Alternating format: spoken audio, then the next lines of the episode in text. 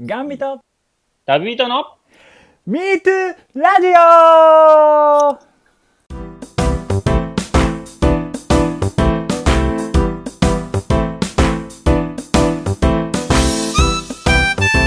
1日15日はガン旅、えー、第13回目の、えー配信となりました。9月の1日火曜日です。皆さんこんばんは。こんにちは。ですかね。えはい、えー鹿の角をねゲットしてちょっと喜んでいるガン旅パーソナリティのマサルです。はい、えー、私今話題、えーつい最近まで話題でしたね、えー鬼滅の刃は全く読んでおりません。どうもさまです。角田だけに、はい。角田だけに。鬼滅のなだけに。え そういうことか。鬼滅のね。ー、えはいではこのラジオの、まあはい。えー紹介というか説明ですね。ー、はいえー、と、がんを経験して日本一周した佐野さんと、えー旅によく行くマサルが、それぞれのけ、えー経験をシェアしていく番組となっております。はいはい。で、えっ、と、まあ、まさに今、こう、闘病中の方だとか、はい難病にこう、苦しんで戦ってるよって方とか、私も、えー近くにそういう人がいたりとか、なんかちょっとこう、元気ないよみたいな人たちに届けばなと思ってやっている番組です。はいそうですねはい。あの、角、ゲットしたんですよ。おう。鹿の角。なんか落ち落ちてるよね。うんうんうんうん。あ、名古屋の駅前とかにも落ちてる？そう。俺ん家の家の前にも落ちてさ。拾ってまでは行ってないんだけど、うん。うん、結構落ちてるのは見見るよ。あのね、僕ちょっとこの前のお盆休みかな。うん。えっ、と、ちょっとあのハイキングに行ってます、はいはいはい、うんえー熊野古道ですかね。そうそう、はいはいはい。長野県の吉野から、えー始まる、えー、大体そう距離100キロぐらいの道ですかね。はいはい。吉野から熊野本宮大社までの、えー、と大峰奥掛道っていう、はい。まあ熊野古道の一部を歩いてきた時に、まあちょっとね、鹿の角を落ちてたん。で、うーん持って帰ってきましたね。結構大きいよねでもねあ、でもなんか多分ちょっと折れてんのかな、先っちょ。うんどれぐらいでしょうね。30センチですね。ああまあまあまあへえいいですねカバンの横にセットさせてね。すげえな帰りそれで帰ってきたんでしょ？そう、角させてカバン。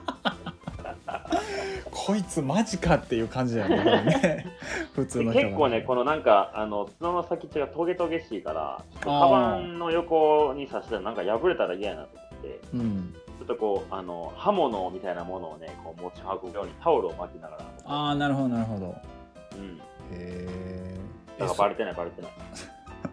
えそれは部屋のどっかに飾ってんの？いや、とりあえず置いてる。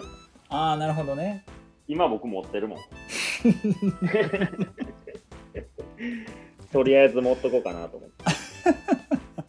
なるほど持ちながら収録ということでそうそうそう。あーなるほどご利益あるかなと。ガゼル清田ということでね、えー 今回やらせていただいてますけども、えーはい。じゃあ、佐野さんなんかあれやね、取材受けてましたね。はいえーっと前回の回でもお伝えはしてますけども、えーっとうんツイッターを通じて、えーサードプレイスさんというですね、えー、がんにまつわる情報を発信しているサイトがあるんですけども、えーそちらの方から取材をぜひというふうでいただいたので受けてまいりました。おお、はい。じゃあまあその辺の詳しい内容はちょっとそうですね。エンディングで。またちょっとエンディングでお話できればなと思ってはい、僕も全く聞いてないんで、ちょっと。あのああうマんうんうんうん。そうだね、うん。なんかそうだね。先それこそ先週の土曜日とかにあの取材させて、えーとうん。う受けさせてもらってという感じなので、はいはい。はい、またちょっと詳細は後でお伝えします。あのそのツイッターのやり取り、メールのやり取り、僕は指を加えて何も言わなかった。です。あのねツイッター2人で管理してると相手のこう相手がちょっとこうリリードというかなんかやってるとすごいこう目につくんですよね。あれ？俺って一体みたいなね。はいはい、まあ、逆もしかりなんで。はい、いやいや、そんなそんな。いやいやもう何をおっしゃいますいいですよそんなもん。ハイカー僕はもう横にちゃんと座ってるぐらいの感覚で。何をおっしゃいますもん清田様様でございますええええええそれでやらせていただいておりますんでええええはい、じゃあ本編行きましょう。はい行きましょう。はい。えーっとですね、今回はまた新しいテーマですね。そうですねはいえー旅から帰ってきて思ったこと。まあはい虚無感との戦いというのを前編後編でお聞きはいしてで今回は前編ですね。はいそうですねまあこれから旅終わってどうしよっかなみたいな話ができればそうですねいいですけど、どうなることやら。はいお願いしますはい、では、えー、ガン旅スタートです。はーい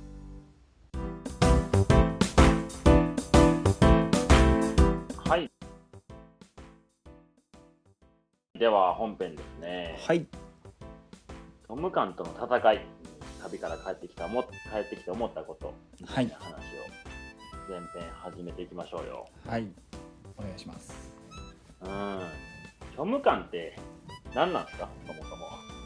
えーと広辞苑によりますと これウィキペディアね。ウィキペディアかうん。によりますと、えー、全てが虚しくなること何事も意味や価値観が感じられない感覚というふうに書いてありますねうん、なんかちょっとこう寂しい感じだね。そうですね。まああまりいい感情ではないかなと思いますけども。うん。まあやっぱりそのね旅を終えてこう一つのねちょっとこう大きな挑戦をして、うん。えーまあ達成したと、まあ、我々でいうとこう日本一周だったりとか、えーまあきよちゃんだと世界一周、えーアメリカ三大トレイル制覇っていうようなところにはなると思うんですが、まあ、その何ですかね、まあ、こうちょっとやりたかったことが達成できたよってなった後のそのこうまあ反動といいますか。でまあちょっとそういった虚無感とかが、まあ、僕の場合はちょっとあったので、うん。まあ、そのそそうですね、まあ、今回前編に関してはあーその旅を終えた時にどうだったかっていうようなところをえーお話しできればなと思っています。うん。はい、えどんな感じだったんですか？佐野さんバイクで帰ってきた時うーんとねそ あのーその後1ヶ月ニートやっとったね。ああ1ヶ月でそんなんですね。うん一応1ヶ月にした。なんかもうこれ以上いくと多分俺もずっとニートやなと思って。ああうん確かに。それはわかる。1ヶ月か1ヶ月半ぐらいかな。うん。うん。だね。その時の1ヶ月ってどんなことを考えてたの？いやでもまあやっぱ最初の2週間ぐらいはさうん。ああもうや日本一周したいなっていう感覚と、俺やってやったぜっていう感覚であのまあちょっとこういいいい感情と言いますかすごいうんねプラスの感情ではあったんだけどいわゆる達成感みたいなそうそうそうそうそう。だけどやっぱり後半まあ終わったけどうん。ねじゃあそれに関連する仕事とかが増えたわけでもなく、あうんうんうん、例えばまあじゃあね貯金もやっぱギリギリというかまあちょっと親に借金したりとかもしてたから、はあはいはい。このままでいいのかっていうところでやっぱりちょっと虚無虚無感にね苛まれるところもあったのかなっていう気はしてるよね。なんかね自分の中ではすごい大きなことした気がしてるけどそうそうそう。世の中は大して変わってない、そうそうなんですよ。だから結局社会じゃあそれが社会の、ね、何かになってるかって言われるとちょっとうーんっていうところもありっていう葛藤はあったね。うん。うんうんうん自分のことなんてやっぱ誰も知らないしね。そうそうそう。だから思うまあな結局それもねじゃあその病気がんの時も同じような感覚を覚えて結局じゃあその日本一周して終わったけどあなんかそこともちょっと似てるのかなっていう感覚はあったね。うん。うんうんうんうんその戦いはどっかで抜け出したんですか？うーんというかまあ抜け出さざるを得なかったというか、うん。まあ、やっぱりねその親に迷惑かけるわけにもいかんしとかうん。単純に貯金がもうそこを尽きてきてうん。いやあかんなもうこれ働かんとお金は生まれんなっていうところもあったので、うん、もうちょっとでも多分これその1ヶ月で切ったのは正解だったね自分の中で。うんうん、多分それじゃあ2ヶ月3ヶ月になったらだらだらとこうね働かなくてもいいかとかっていう考えになってっちゃうと思うんで、まあ、実家におったし。はい。うん。だしまあそのやっぱり病気でこうちょっとハンデがあってみたいなところもなんとなくこうやっぱ自分の中にもあったんで。うん。なんでそこはちょっと1ヶ月で強制的に切った感はちょっと自分の中でもあるかな。おうんうんうん僕ってどれぐらいやったんかな、うん、きよちゃんどうですか？ねでもそれこそ 3,、まあ、3個の大きなことをやっとるわけじゃないですか。でもなんかまあ今までのこの配信でも話してきたとは思うけど。はい。なんかその終わってこう次を用意してから帰ってきている感があるから。ああ言うとったね。うん。なんかそれの逆算で準備が始まるみたいな感じかな、ああなるほどなるほど。うん、なんかその今までのことにこうとらわれたり引きずったりするのがあんまりなかったような印象ですね。ああなるほど。うんそれはあれかい？まあ日本一周まあ前回かな？あの日本一周の時はちょっとこう逃げてた自分もいたっていうような話をね、うんうんお互いにしたとは思うんですけど、その日本一周の時からもその感覚っていうのはあった？日本一周終わる頃にやっぱそのなんていうかな仕事を日本一周終わったらするであろうと思っていたけど、うん。なんかこうこれっていう仕事とかこういうふうなことしてきたっていうのがまあ結局そんな簡単に見つからなかったですうんでじゃあもうそのまま何もなしに帰ってしまうのが怖かったよね、うん。ああなるほどね。うん。だから次を何か用意せなっていうのとまあその中で自分が何に興味があるのかとか。うん。っていうのでまあやっぱ旅はまだ続けたいなって思ったから、うん。まあ、海外世界一周を次の目標にして。うん。じゃあそれするには何が必要なのかってことをもうほんまに自転車で旅しながら考えてて。うん。あなるほどね。もう最中からずっと考え抜いていたと。そうだから仕事も日本一周に決まってたしね次の仕事。ああそうなんや。はんはんはんはんはんでまあそれが確か2月頭から始まるみたいなやったからうん。えー、1ヶ月か。1月いっぱいはずっと実家にいたかな。うん。でまあ日本一周してきたよみたいなんで友達と飯してきたりとかまあ家族と実家で過ごしたりとか。うん。で2月からまあ次の場所に行って出てきて、って感じだよねなるほどね。うんじゃあそれはもう世界一周とかの頃にはもう全然よし次はじゃあトレイルだみたいなそうやね。だから何ね。何か何かって言ったらその今の状況よ。あの虚無感って今。まさああ逆にそうか。そのトレイルを終えての方が大きいのか。に。うん。なんかこう一区切り感はなんか自分の中でもどっか作ってたと思うし、うなんかそのまあ20代やしいけるやろっていうさ、ん、うん、まあ31にね先月先々月か。お誕生日なんかまあ20代はもう行くとこまで行っちゃえみたいな感覚でいて、まあ最後去年歩き終わって帰ってきて30歳になっててみたいな、うんうんうん。なんかまあそれが一番こう虚無感っていうので言えばあるよね。今まさああなるほどね。に、うん、まあ、つうん。もうだいぶいろいろこう次のこととかなんかいろいろ考え出してるからそこまでは思ってないけど、うん。ほんまにこう帰ってきたばっかの時って、まあ、別にまだ行こうと思ったら行ってもいいわけやんか、まあそうやね。まあ、トレイルに縛るのかもっと違うことするのかとか。なんかでもそれがこう、なんていうかね、でもやっぱあれよりもおもろいことってすぐ見つからんなって感じ。なるほどね。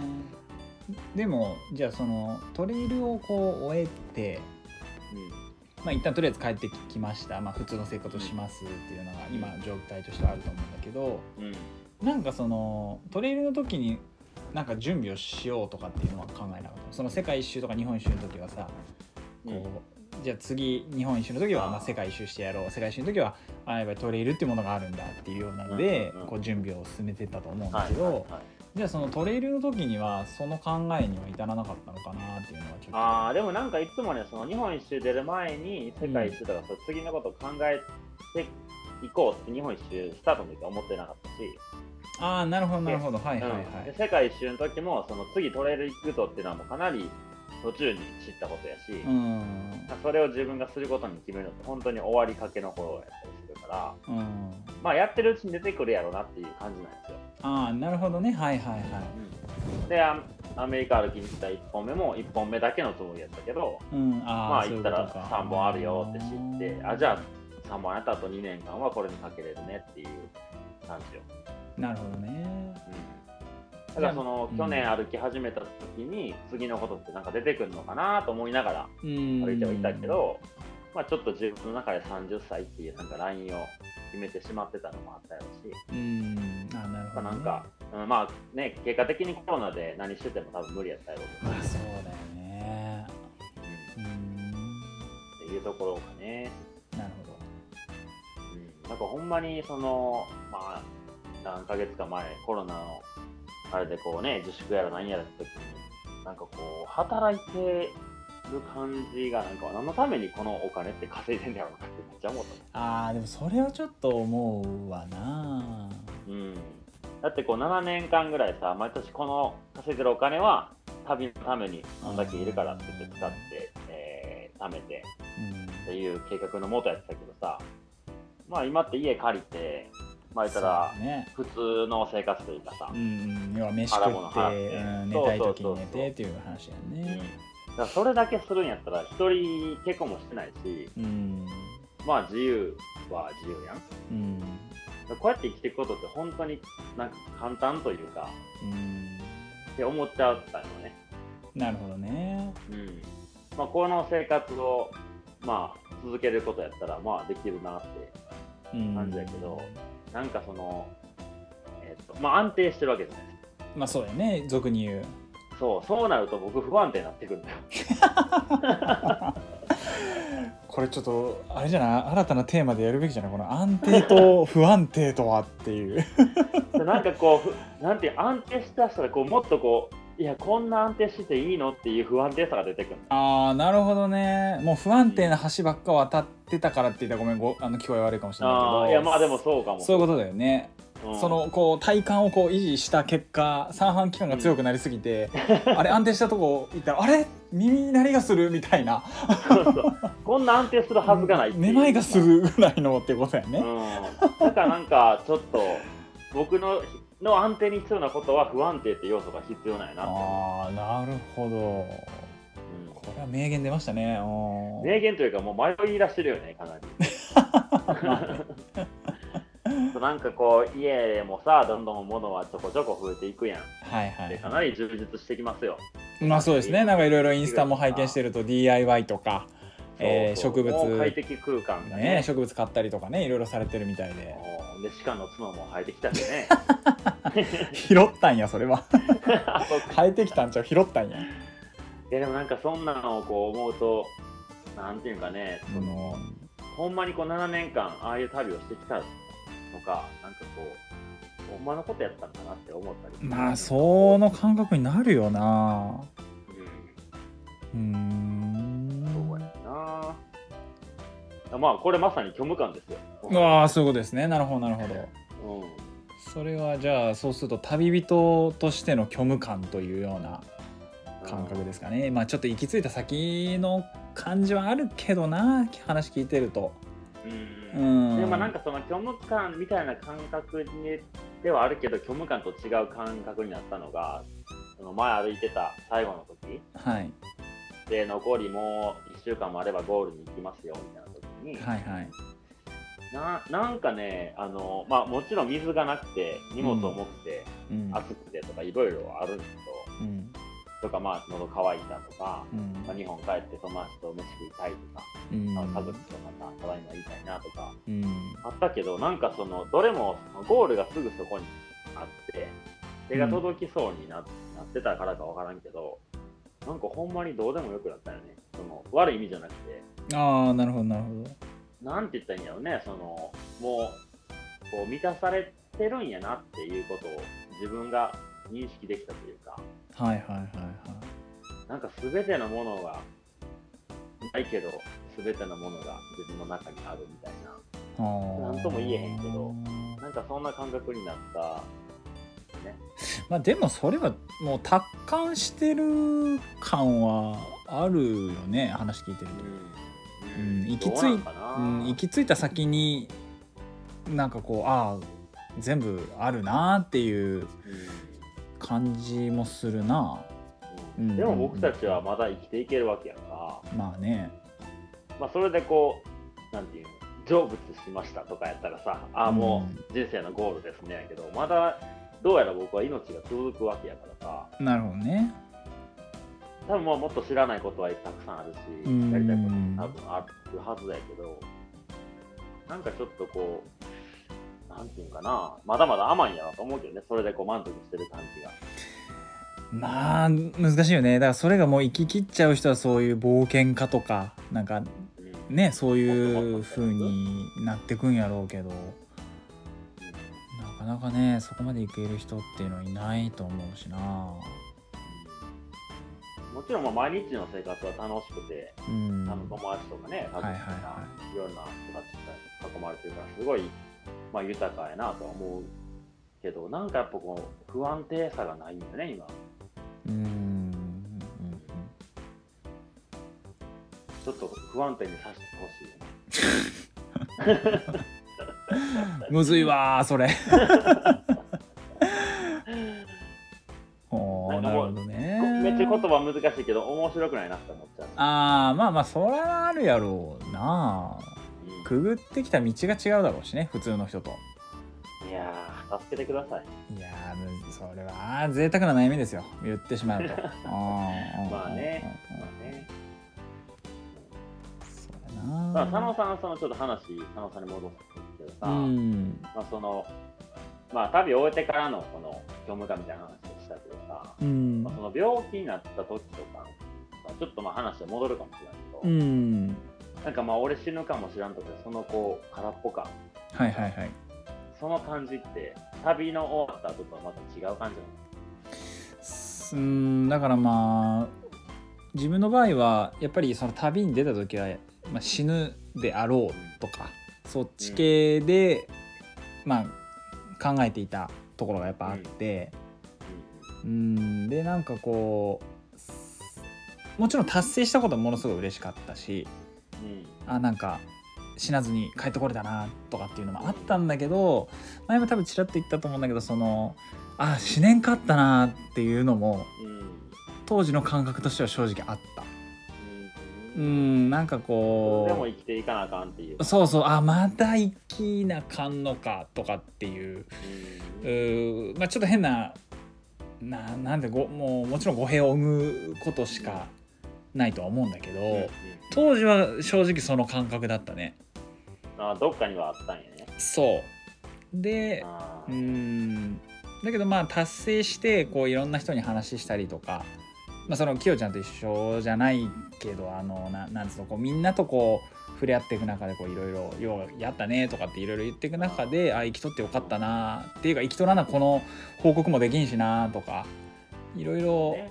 うんっていうので徐々にその虚無感というかうんもうやっぱね生きれてなんぼだなっていうのはすごく思ったしもう変な話ねがんで亡くなる方っていうのはやっぱりすごい多いわけじゃないですか。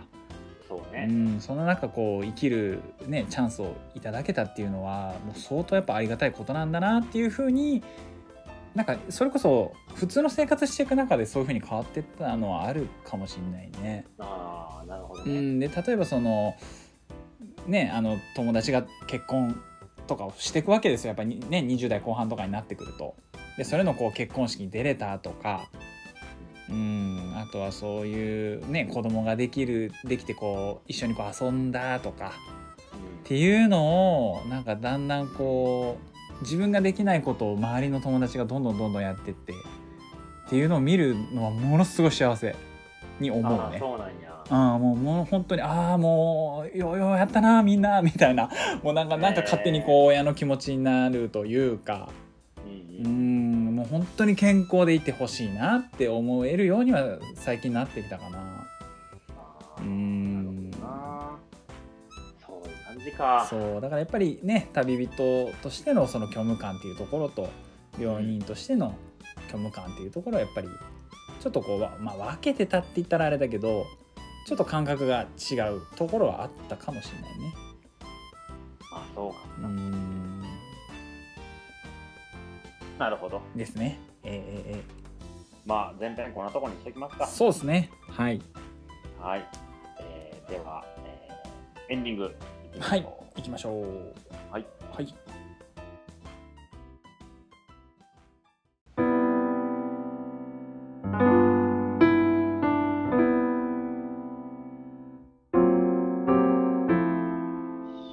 はい、じゃあエンディングです。はい。なんだかんだちゃんと収まったかな？時間は。今回は結構ねあの かなり意識して えー、やりましたんで、あのー、いい感じだと思いますよ。ああ、じゃあええエンディングええ30分ぐらい話できるね。そうやね結局1時間やないかー言うてね、え そうね。じゃあまあ、ちょっとこう、話聞きたいことですよ。取材のことですねー。はいサードプレイスさんの。そうですねはいあのちょっとどんな感じだったか教えてよ。そうですね、えっと、8月の真ん中ら辺で取材をうん。受けまして、うえっとまあ当時の、えー事前にですねあのアンケートというかいただいてまして、まあ、それにお答えはしててでそれの、えーまあ、補足説明等々いろいろさせていただいたんですけどもん。はあ、はまああのまあ立ち上げたばかりのサイトっていうのもあり、えーあ。なんか僕が初めての取材だったらしいんですね。そういう方に、えー、第1号？第1号。来たね、えー、じゃあ次第2号僕？なんでやねん。うん、でまあまああの困っちゃうな。何の話しようかな。はい、えー、ということでと え？いやきよちゃんのことも一応話しといたよ。あえでもなんかあの、ツイッターのやりとりさ、見ててさ、うん、全然僕のこと触れへんやん、この。いやそりゃだってがんじゃないもん。そうやな。そうでした。そうでした、そうでした。ほんまやで。そらそうやわうんうんうんうん。まあまああのそうそうなんですね。でまあまあきよちゃんのことも紹介しつつあの相方とやってますと、えーラジオ。で、えーまあ自分がこう初めての、えー取材をさせていただくんでっていう風でいろいろこう受け答えしたんですけどまあ結構しっかりあのーここについて質問したいとかっていうのが結構まとまってらっしゃって非常に、あのー全然ななんていうの初めて感もなくやらせていただいてうん。であのーその編集者の方へ編集者というか、えー、なんて言ったらいいんでしょうね。立ち上げられたおあの女性2人の方から取材を受けたんですけどもうんうん。でそのえーっと方の一人がですねあの、まあ、お母様を、まあ、癌で亡くされているっていうような背景もあったのであの、まあ、ちょっとそういった、えーサイトを作ってこうねあの、まあ、僕らと同じような思いですよね。うんううんん、なんかこうそういう人の役に立てたらいいなっていうようなところもあり、えーえー。っていうので、えー受けさせていただきました。であのやっぱりあの思いがすごい乗ってるなっていうのはすごく感じたので取材を受けてても、うん、あの僕も一生懸命答えさせてもらって、えーはい。でまああの次どなたかご紹介いただける人いたら連絡くださいっていうようなあの話だったので、えー、と一応一人ですねご紹介させていただいてあの前回僕が「ガンノート」おという、はいはいはいはい。ねあの、まあ、YouTube の番番組というか。阜の大学がどっかでそうそうそうそう。はいあの岸田さんの、えー運営する NPO 法人の、えー番組に出させていただいた時に、えー一緒に登壇させていただいた方を、えーご紹介して、えーまあ、一応あのつなげることはできたのでまた多分近々連絡がいくと思うんですけど、はいっていうふうで一応ご縁もできたあのつなげることができたんですごく僕個人としてはあー嬉しいなっていうところですね。わあ、すうげえすげえ。その、そのさんが取材受けたその内容は記事になったりするの？うん、一応ですね、あのそのツイッターの、ツイッターとか、まあ、そのサイトの方で、で、あのちょっと、やっぱり、その取材をどのように生かしていいかっていうのが、ちょっとまだわからないっていうのもおっしゃってたのは事実なんですね。なんで、まあ、あのまあ、僕やっぱりそういうがんの人の記事とかを見る回数が多いので、まあ、こういう風で紹介されてたりっていうのが多いと思いますっていうのは一応風で言ったんでどういう風な感じで 出来上がってくるのかがまだ僕もあの見てないんですね。とりあえず原稿できたらあの一旦こういう感じでうん上げさせていただきますんでっていうのは連絡が来るらしいんですけどまだちょっと完成はしてないので、えー、と今日が8月の21日時点ですね。ごめんなさい収録日ですね。はい。なんでまあ多分どうなんだろう9月ぐらいには出来上がってくるのかなっていうところにはなるんですけど。うーんなんか。今そのサードプレイスさんのサイトをちょっと見ながら話してるんですけど、うんサードプレイス、ガンと共に私らしく生きるみたいな。多分これやってると思う。あそうそう黄色いそうやね。うんそうそうそうそうそううんでなんかすごいねいろんなテーマがあるね。そうですごいあのなんて言うんだろうがんもちろん病気のことについてもあの詳しく書かれてますしうん記事一個一個がそんなに長くないんですね。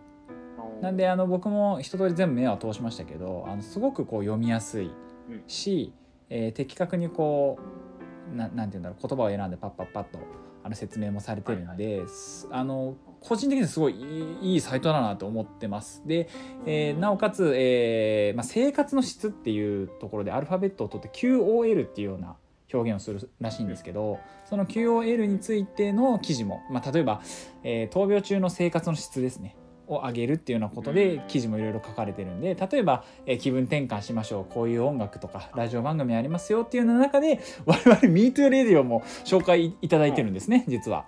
あそうなんや。そうなんです。はい、あの過去のツイッターをちょっと遡って後で見てみてちょうだい。うん。うんうん、なので、せっかくやしさあのなんか佐野さんもこう気になる記事とかあったらツイッターでこの辺シェアしていきましょうよ。あそうですね。はいはいはい、うん。ぜひぜひ。やっぱ僕が見るよりも佐野さんが、ああこれはすごいそうだね。うん。見ると思うからさなんでまあちょっとその辺も今後ねあのいろいろご協力できることがあればあ協力できることがあれば、えーまあちょっと私佐野佐野が微力ながらうんねやらせていただければなと思いますしあのいや本当にいろんな記事がありますよ。そうそうそうインタビューインタビューまだやね、まだありませんって。なって、これここに多分佐野が入るわけうん多分そうなんだろうね。で、なんかこうお金のこと、趣味のこと、そうそうそうそう。レシピ、料料栄養とか薬そうそう。でやっぱりなかなかねそういう話題を取り扱ってるまあがんのサイトって言ったらあれだけどやっぱりねこういうこのがんはこういう風ですとかっていう記事はよく見るんだけどそういうタイプの記事って俺あんま多分過去見たことないんだよね。あそううん、だからあいいいい観点でこうサイトの記事を書かれてるなっていうのですごくう個人的には勉強になったところでもあるので。確かに結構記事上がってるのも最近の記事が6月ぐらいから始まったのかな。そうそうそうそう。なんでまだあの本当に出来たてほやほやのサイトではあるんですが。うーんなんかすごいあのね頑張ってらっしゃるなっていうのがすごく応援したくなりましたねいいじゃないですか。はい僕は指を加えて聞いて。そうですねはいあのねツイッターでのダイレクトメールでいろいろやり取りはしてたんですけどあのきよちゃんはこうはい指を加えるだけだなと思いながらちょっと悪いなと思いながら。いやいや、いいですよ、いいですよ。はい。あの精一杯頑張らせていただきました。はい、隅っこにいらしいさせてもらって。いやでもあれでということで、はい、ツイッター、えーっと、77人になりましたね。えー、ガン旅2でやってますんで、はい。よかったら、はい、そちらよろしくお願いします。100人までもうそろそろということそうですね。はい。あと23人です。そうだね、頑張っていきましょう。よろしくお願いします。はい、メールコーナーです。はい、えーメーえーちょっルと来てませんね。はい来てませんはい、待ってますはい、えー、アドレスの紹介をお願いします。はい、えー、metoo.gantabi.gmail.com metoo.gantabi.gmail.com です。はい。はい。えー、YouTube やね。はい、YouTube も、えーっと、リンクの方貼ってますので、ぜひ、えーはいご視聴ください。